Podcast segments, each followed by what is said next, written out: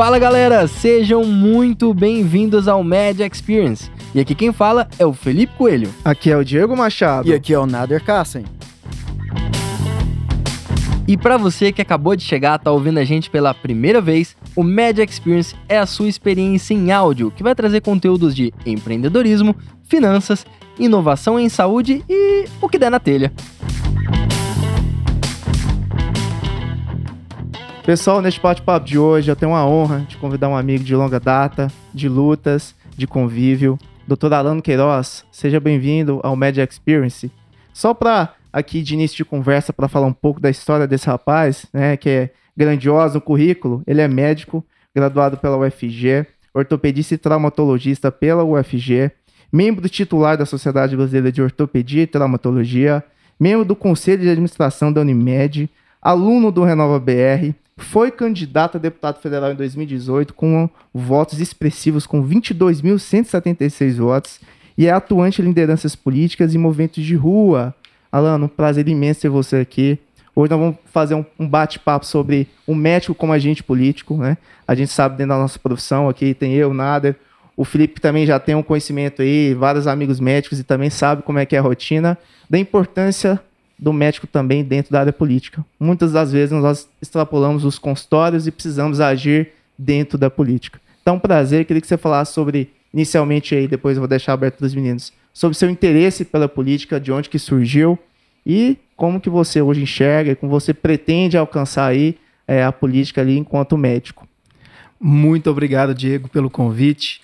É um prazer grande estar aqui com você, um companheiro de longas datas aí no movimento de rua é, e um representante médico também, é, que você sempre foi e me inspirou também naqueles momentos ver, ver você em cima de trios, movimentando e lutando contra a corrupção em um momento importante da nossa história. É, eu, foi bom ver esse currículo aí. A gente é estranho a gente ver o próprio currículo falado por outra pessoa, né? Porque coisas que são comuns a gente vai levando e circundando quando a gente vê, fala, poxa, eu já ajudei algo, eu já construí algo, e isso é importante, a gente às vezes não se toca disso.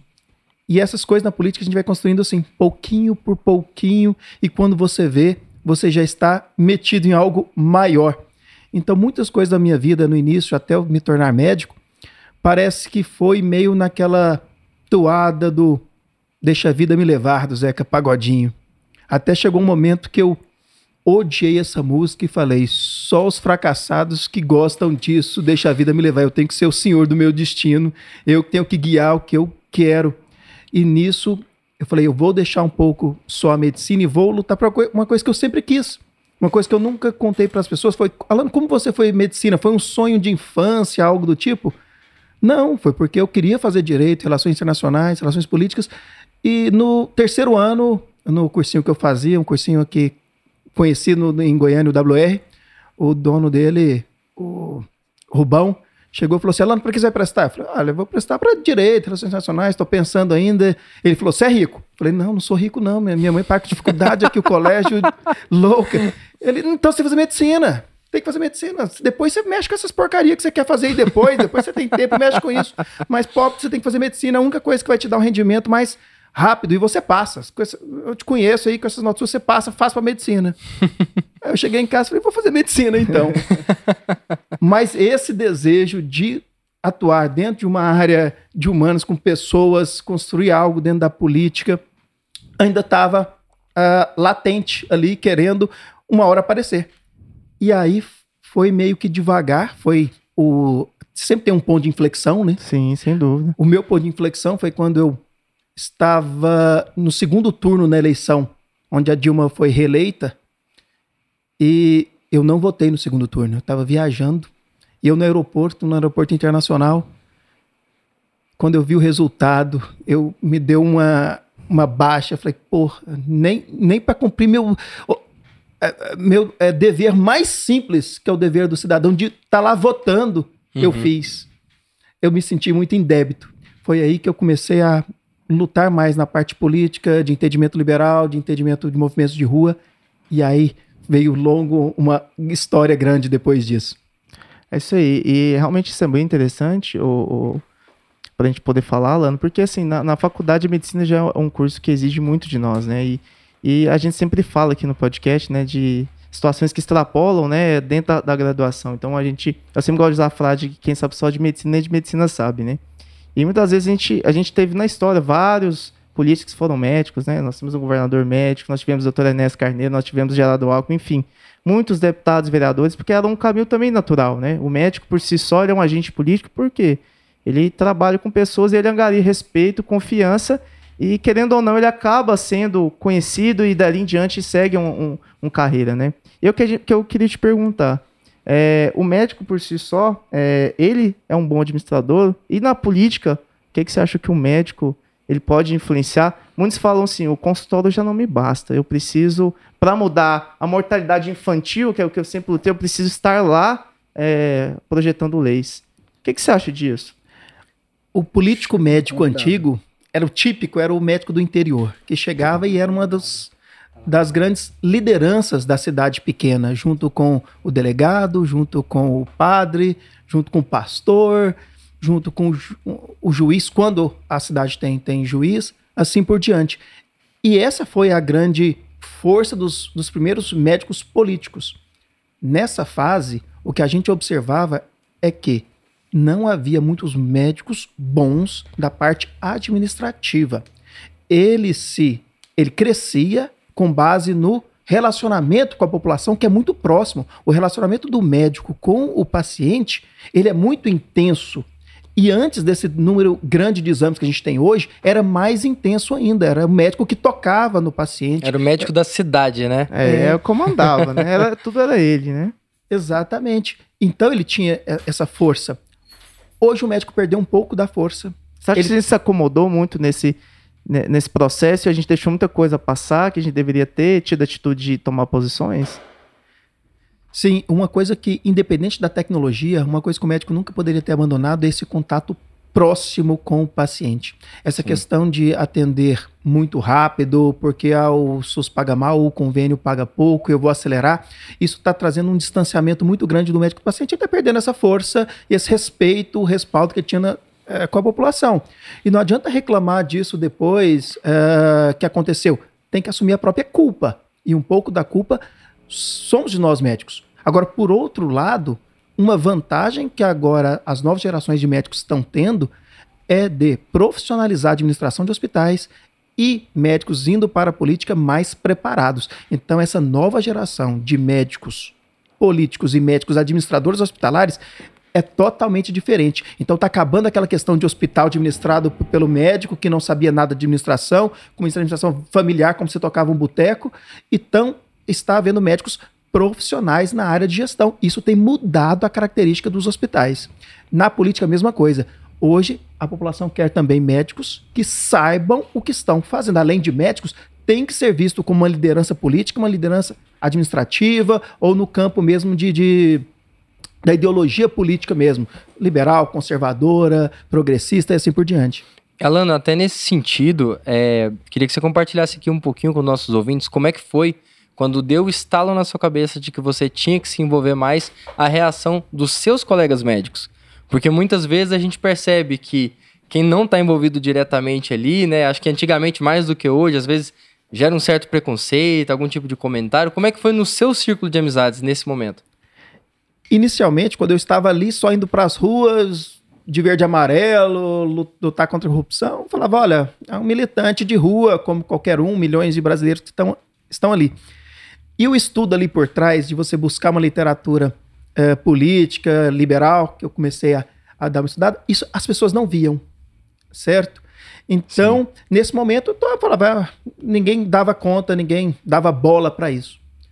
Quando a coisa começou a ficar mais séria mesmo, de quando eu comecei a ser aquele cara chato, que eu entrei para um partido que ficou notabilizado nas redes de, de, de chargezinha de ir no banheiro, o cara falar: Você já conhece Partido Novo? Você já ouviu falar no Partido Novo? A gente não usa fundo eleitoral? já vem aquele chato lá e. e a minha paciência com questão de partido, né? Sempre era muito vinculado a isso, né? Ah, o cara fazia parte do centro acadêmico, ou qualquer outra entidade, ele já era meio segregado, né, Alan? Vamos dizer assim, né? Exato. Era o chato da turma, né? Exato. Aí o pessoal me via, já falava assim: já vem aquele cara lá do, do partido, falar do partido, falar de política lá. Mas me considerava apenas um cara ideológico, tópico, que estava tentando ajudar uma construção de algo, mas não pensava em algo maior, não me viam como um representante da classe médica. Uhum. Até esse momento ali, 2016 para 2017. 2017 é que eu vi as minhas redes foram, foram crescendo. Apesar de ser chato, as pessoas falam que você é chato, mas te seguem e te Sim. ouvem e começam a te respeitar dentro dos seus posicionamentos políticos e dentro das suas ideias. Fala, pô, aquilo ali eu gostei do que ele falou, aquilo ali foi top. E aí, com esse crescimento político, eu comecei a, a, a falar assim: eu vou candidatar. As pessoas falavam assim: ah, vai candidatar de besteira, vai candidatar de Aue, né? Não levavam muito a sério. Sim. Foi nesse momento que o Renova BR, de acordo com redes grandes, gostando do que eu estava falando, me chamou para uma primeira turma de formação de líderes a nível nacional, é, numa escola em São Paulo. Então foi algo assim, que tinha uma bolsa, tinha grandes representantes e professores lá em São Paulo para a gente. Um Armínio Fraga, né, isso, fato. Ana Carla Abrão, pessoa, uh, o Marcos Lisboa. Então, são todos professores nossos lá. E eu, por vendo isso tudo. O pessoal, ex-presidente da ANS, o pessoal do, da, da educação do Instituto Sena. Então, em todas as áreas de conhecimento, aulas boas. E dali a gente teve mais de oito deputados federais eleitos pelo Renove BR, um senador, Alessandro Vieira. E eu estava ali naquele meio. Ali eu falei, agora é para valer. Agora eu tenho que profissionalizar o negócio. Agora acabou a brincadeira de fazer política. E nesse momento, eu tive que diminuir consultório, eu tive que diminuir é, plantão. Aí o pessoal que antes achava que era UE falou: porra, agora é para valer. O Alan tá deixando de, de trabalhar, tá deixando o consultório mais vazio para fazer política. E não adianta, ninguém consegue fazer duas coisas bem feitas para se candidatar de maneira verdadeira, você tem que deixar um pouco o lado de consultório, o lado médico mesmo. Não, você não consegue fazer as duas coisas bem feitas. Você vai fazer as duas pela metade. Aí não, realmente não dá certo. Então aí 2018 candidatei, fui crescendo eh, em rede social, fazendo um projeto, assessoria de imprensa, participando mais de programas. E veio até um resultado legal para uma primeira campanha de 22 mil votos com pouco orçamento. E aí, a partir desse momento onde você foi respaldado nas urnas, aí sim é que a classe médica começou a ter um respeito maior e me ver como uma liderança na, na parte médica. Então, às vezes, eu, eu falo isso, olha, o, res, o, respaldo veio depois. As pessoas falam, como você teve 22 mil votos? Eu falo, mas não foi só de médicos. Não, sim. Entendeu? Sim. Foi de vários outros grupos. Foi depois da eleição que realmente houve um maior respaldo dentro da política médica com o meu nome.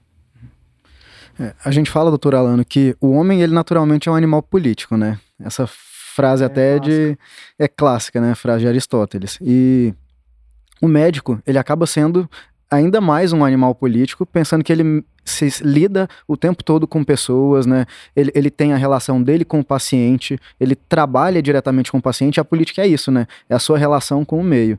E como que o senhor vê a medicina ajudando a entrar nessa área política?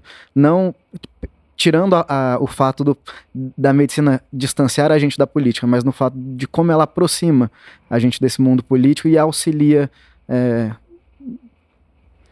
a, a medicina, ela, ela já, as suas instituições já são fortes politicamente. Então, dentro do Congresso Nacional, você vai ter vários e vários deputados médicos. É claro que nem todos atuando pela saúde ou pela medicina.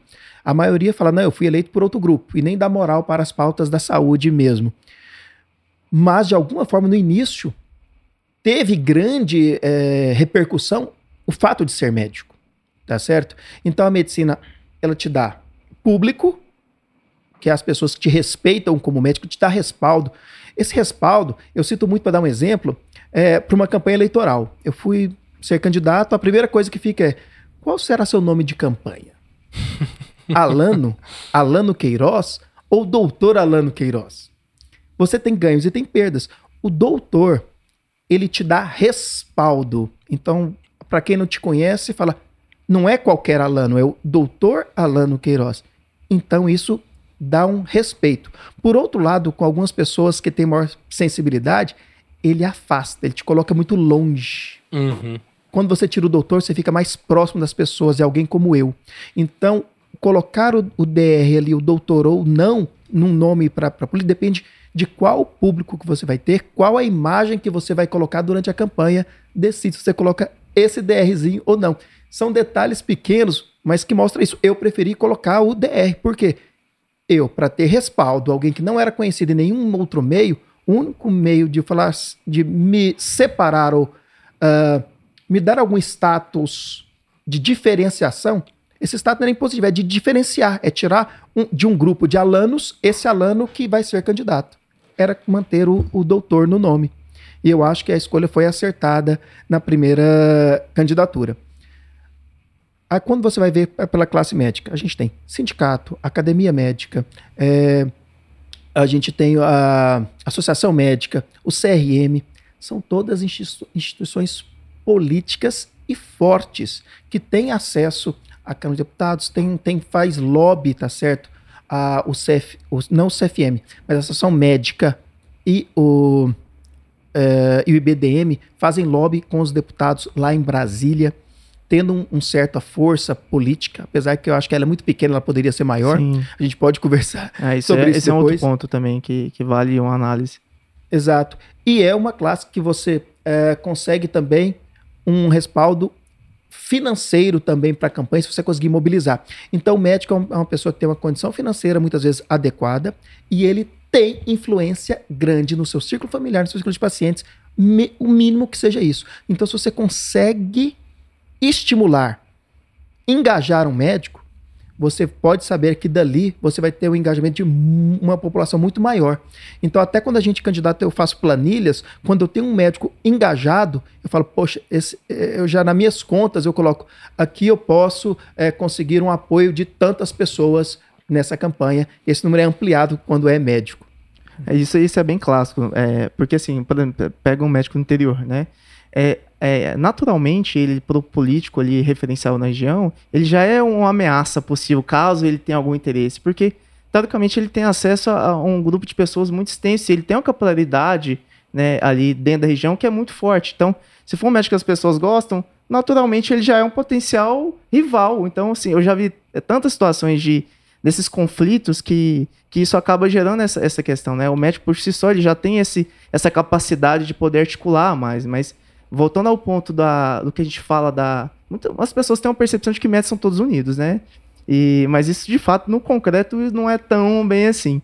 E falando sobre, do ponto de vista político, a gente fala da Frente Parlamentar de Medicina, né? Que era uma época que tinha uma bancada em relação à defesa dos médicos da saúde pública. E o meu maior ponto de inflexão, Alan, eu acho que, por mais que nós tenhamos entidades fortes, a gente se acomodou muito.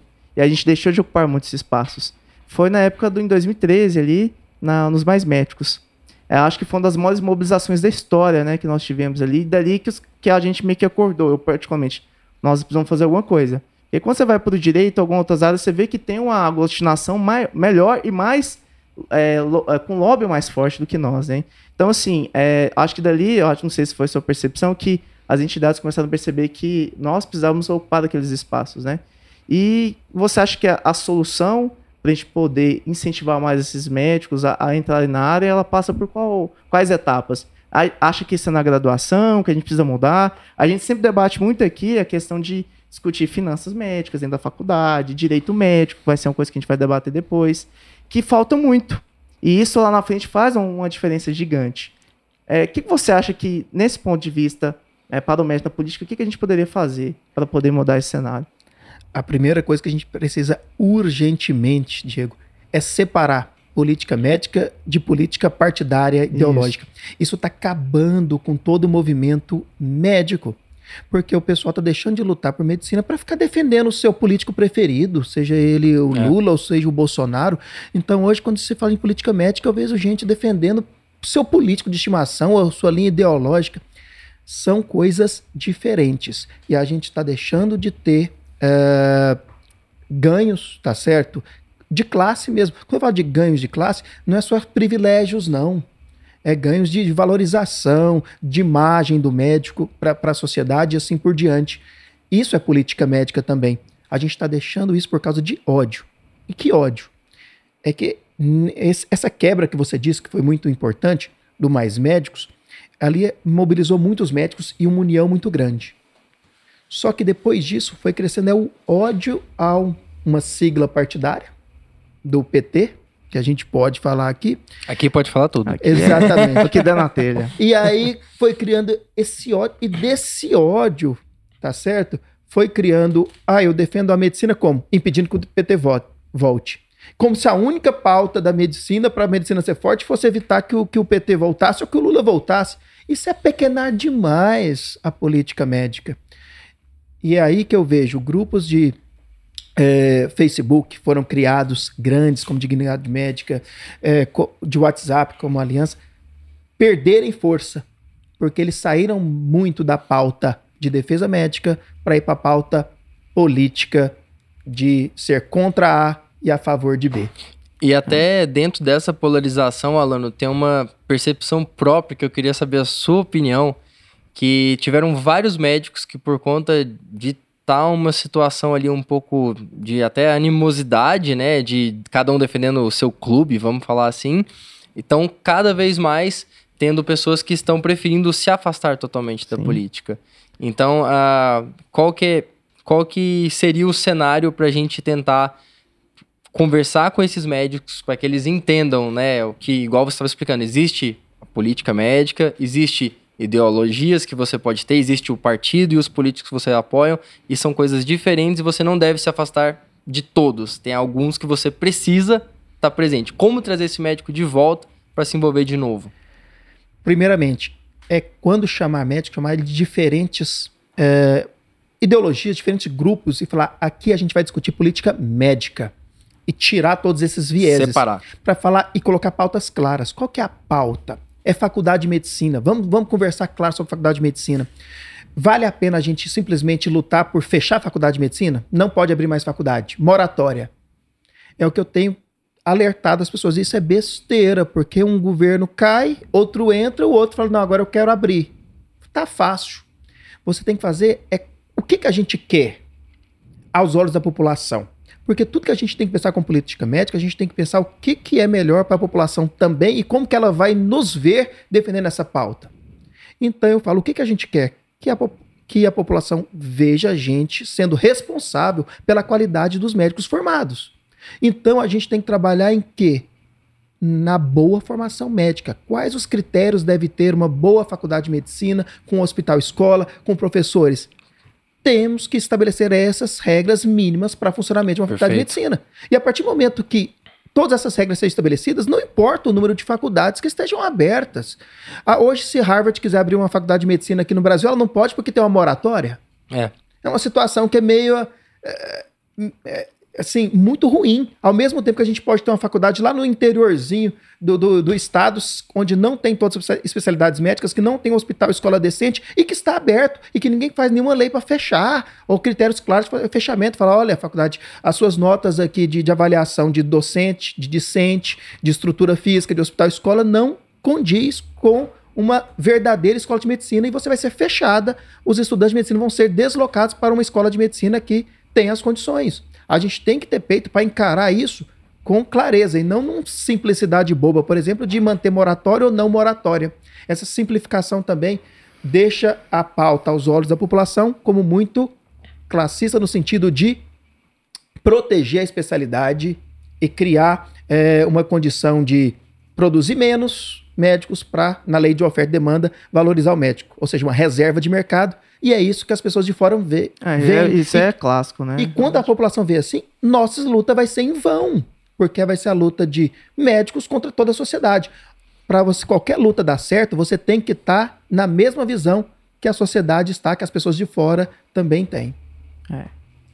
E é muito difícil mudar essa percepção, né? É um trabalho é, é de longo prazo, né? O Alan, a gente tem muita dificuldade nisso ainda, porque certos posicionamentos acabam gerando esse tipo de, de reflexão na sociedade, né? Eu acho que essa a gente sempre fala aqui de comunicação efetiva, né? E eu acho que nós pecamos um pouco nisso mesmo, assim, de passar a, a, aquilo que a gente quer de uma forma que a população entenda que aquilo é o correto. E muitas vezes a interpretação é de que corporativistas, classistas, é, só pensam em si e tudo mais, e isso é, é, é um problema muito grande, né, Felipe? Sim, e, e eu acho que matou a pau. O que falta é as pessoas saberem separar o que é o interesse ali de um tema específico e o que é uma ideologia política. No, nesse tema de faculdade de medicina, não interessa se você é do lado A, do lado B ou do lado C. É um tema que dá para ter uma conversa madura, né, independente do partido e chegar num resultado que juntos eu acho que o resultado político acaba sendo muito mais forte. Exato. Todos querem que médicos sejam bem formados, que saiam da faculdade. Todo mundo quer a mesma todo coisa. Todo mundo quer. Eu vou envelhecer. Eu tô preocupado com meu pai. Eu quero é. que, que, lá no, no, pronto-socorro, quando meu pai chegar, quando eu chegar, tem um médico lá qualificado para estar tá me atendendo. E hoje eu vou te falar, tem pessoas que têm medo de chegar a alguns pronto-socorros é, do nível de alguns plantonistas. Infelizmente. É, a gente pode dar outros exemplos. Ah, pessoal, a gente tem que lutar para uma carreira médica federal. Não tem que ser esse a temática para ser jogada, tem que ser nós queremos colocar médicos de qualidade em qualquer rincão do país. Aí todos ficam do seu lado. Quem é Sim. que está de fora que não quer que a gente tenha bons médicos em, em qualquer local do país, no interiorzinho do interiorzinho? Aí depois que você entra na forma opa, uma opção disso seria através de um contrato mais firme, mais seguro, onde o médico ele sabe que ele pode ir para lá e que depois ele vai ser é, ele vai perder o emprego porque brigou com o prefeito, porque brigou com o procurador e vai ficar. E que vai receber perdido. também, né? Exatamente. Porque o médico sabe disso. Ele ir para o interiorzinho, ficar 10 anos lá, longe dos grandes congressos, mas sem estabilidade, e depois ele brigar ali e for demitido, ele está com a carreira perdida. Essa instabilidade o médico não quer. E é isso que dá para mostrar para a população e trazer a população junto de nós, dentro é. de uma pauta que é médica. Aí o Felipe pensa muito bem, né? Nessas instabilidades, como a gente poder ter um tipo de reserva, né, Felipe? Sim. Porque o médico hoje, é, ele, é, ele é, tá muito entregue à fragilidade contratual, né? Então, a gente sabe, a gente vê isso o tempo todo, é, o quanto a gente depende e quanto a gente sofre quando a gente não consegue trabalhar ou tem algum problema, né? E, e o médico, ele passa muito por essa dificuldade também de, de não ter condições e não ter é, um pensamentos a longo prazo. Eu acho que isso é um grande problema. o Felipe sempre aqui no, no, nos podcasts, ele, ele até trabalha muito com isso, né? De ensinar médicos. Não vamos ter ensinar como alguém se defender e outro ensinar como ganhar dinheiro. e a gente tem essa questão financeira também que dificulta muito, né? Até nosso interesse por, por outras áreas e, buscar, igual você falou. Pô, vou ter que dar essa política, mas eu vou ter que largar consultório, vou ter que diminuir isso, meus, meus meu, minha reserva vai diminuir, eu vou gastar mais. Então, assim, esse equilíbrio é muito difícil, né? E para o médico entrar na área política, igual você falou, não dá para fazer as duas coisas bem feitas, né? Você precisa ah, ter uma estrutura é, anterior para poder continuar nessa carreira, né? E aí, só para a gente, assim, quase chegando no final, é, o que, que você acha, assim, que a... Você acha que nossas sociedades é, médicas e tudo mais, elas... É, o que, que elas precisam mudar para tentar fazer com que esses médicos se interessem? Falta o apoio? Falta é, interesse mesmo? O que, que você acha? Assim, que, é, você acha que a gente está avançando nesse processo ou ainda é algo que vai demorar muito? O que eu vejo é que as entidades médicas elas querem controlar o médico que vai para a política, o médico que é. deveria ganhar e assim por diante. O que é um erro gigantesco. Você não consegue, em nenhuma instituição, controlar aquela pessoa que vai ter empatia com os outros médicos ou com a população. Então, o que a, as entidades têm que fazer é estimular o maior número possível tá, de médicos que têm essa vocação, que têm essa vontade e que têm é, conhecimento, estrutura, que represente bem a classe médica para estar tá indo. É, já tive reuniões já com, com, entidades médicas a nível nacional. Olha, para agora, para 2022 vai ser diferente, a gente vai dar apoio para os candidatos. Aí quando você vai ver no texto, ah, vamos apoiar os candidatos que já têm voto, que já são vereadores, ou que já têm uma estrutura, querendo direcionar achando que o médico é um boneco que ele vai falar assim: olha, é para votar no Alano. E os médicos vão lá e vão votar em, em mim porque uma instituição falou que é para votar em mim. Tem médico que é mais arredio que vai deixar de votar no meu nome porque a instituição mandou, ela não manda em mim. Quem é essa instituição aí para médica para falar que eu devo votar no, no médico A ou médico B? Enquanto ela não perder essa soberba das instituições, saber que ela não tem o domínio político de quem é o, o médico que vai, ser, vai acabar sendo o escolhido de maneira natural pelos outros colegas da classe, ela não vai conseguir, tá certo? Colocar mais médicos é, em posições de destaque dentro da política. E talvez, doutor Alan, também é desconstruir para o médico é, para tentar tirar essa imagem negativa que a política tem, né? E mostrar para ele que a política ela tá mais dentro da medicina do que a gente imagina. Ela tá dentro quando a gente discute vacinação, ela tá dentro, como o senhor disse, quando a gente discute sobre educação médica, né? Então é, é, é desconstruir e mostrar que quando a pessoa fala eu não quero discutir política, é, só de falar isso ela acaba discutindo no dia a dia termos políticos sem perceber, né? Isso, essa, o SUS tem muito envolvimento com política. A codificação da, das tabelas é, para convênio, CBHPM, tabela SUS, SIGTAP, tem envolvimento político muito grande disso. A briga política da, da própria classe médica para você acrescentar um novo código nas tabelas ou aumentar o porte de, de, de um certo código cirúrgico é, é, uma política gigantesca ali dentro das instituições. Então, até na, na própria vida diária do médico, no consultório, a política está ali entranhada de maneira muito grande. E às vezes ele está lá, poxa, eu tô, minha cirurgia vale muito mais do que a, a do colega, é, ela é, gasta mais tempo, eu tenho mais tempo no consultório depois, a condução é mais difícil, as complicações são maiores, mas o porte da minha cirurgia é menor. É só politicamente que ele conseguiria mudar, mudar isso. Aí é dentro da política classista mesmo, dentro da especialidade, tá certo? Mas que tem envolvimento também maior, que vai a, a, abrindo... Uh, os tentáculos, como eu digo, da política, porque no final é tudo bem entranhado mesmo. E doutor Alano, para a gente finalizar aqui, eu queria que você deixasse um recadinho para os nossos ouvintes que em algum momento acabaram se afastando ali da política como cidadão, da importância do médico atuar também como cidadão na política, é, se fazendo presente não só em períodos de eleição, mas acompanhando o seu político, cobrando. É, vamos tentar trazer de volta o pessoal para o que deveria ser feito, né? É o que eu, é uma oportunidade muito grande de falar assim para o colega médico. Você é muito importante. Você não sabe o respaldo que você tem com seus pacientes e com a sociedade. Quando a gente tem um certo poder natural, um respaldo natural, a gente se torna responsável por ele. E as manifestações suas na internet, o que você repassa em grupos de WhatsApp, é muito é, é muito mais levado a sério. E como eu disse, grandes poderes, eles vêm acompanhados sempre de grandes responsabilidades. É por isso que o médico ele deve checar mais do que os outros toda a informação que ele vai repassar na frente. Em, em, Facebook, em WhatsApp, em grupo de família. Porque a família respeita mais você. Tem, tem familiar meu na família, vou dar um exemplo. Que eu chego, poxa, mas isso é fake news. Como é que você repassou isso? Ah, não, mas foi o doutor Fulano que passou. Ou seja, foi um médico que passou. Então eu não preciso checar em mais nenhum local, porque ele já tem como verdade. Então eu queria deixar essa mensagem. Você, médico, você tem muito respaldo, mas por causa disso, você tem muito mais responsabilidade naquilo que você, naquilo que você diz e naquilo que você propaga. Doutor, sem palavras, acho que foi um primeiro de muitos encontros aqui. Fica aberta a porta para a gente bater mais papo. Eu acho que ah, sem dúvida, né? política médica é algo que a gente tem falado pouco, né? Tem que ser mais trazido em pauta, porque muitas vezes as pessoas esquecem que coisas do dia a dia estão ligadas à política, quer a gente queira ou não. É exatamente isso. Por mais que a gente tenha focado na política médica, a gente sempre ressalta a importância da política na vida da, do cidadão mesmo. A gente percebi que nos últimos anos tem se aumentado esse interesse, mas ao mesmo tempo tem se perdido a qualidade da, da notícia, do conhecimento. Então acho que o objetivo é esse, a gente levar essa importância. E eu sempre falo, quando os bons se calam, os maus triunfam. Então é, é eu acho que essa é a ideia que a gente tem que passar. Agradecer demais, doutor Alano. A gente já fecha um, um ciclozinho assim de falar um pouco sobre política. A gente sempre vai falar, mas é hoje especificamente. E tá super aberto para outros convites. Seja muito bem-vindo.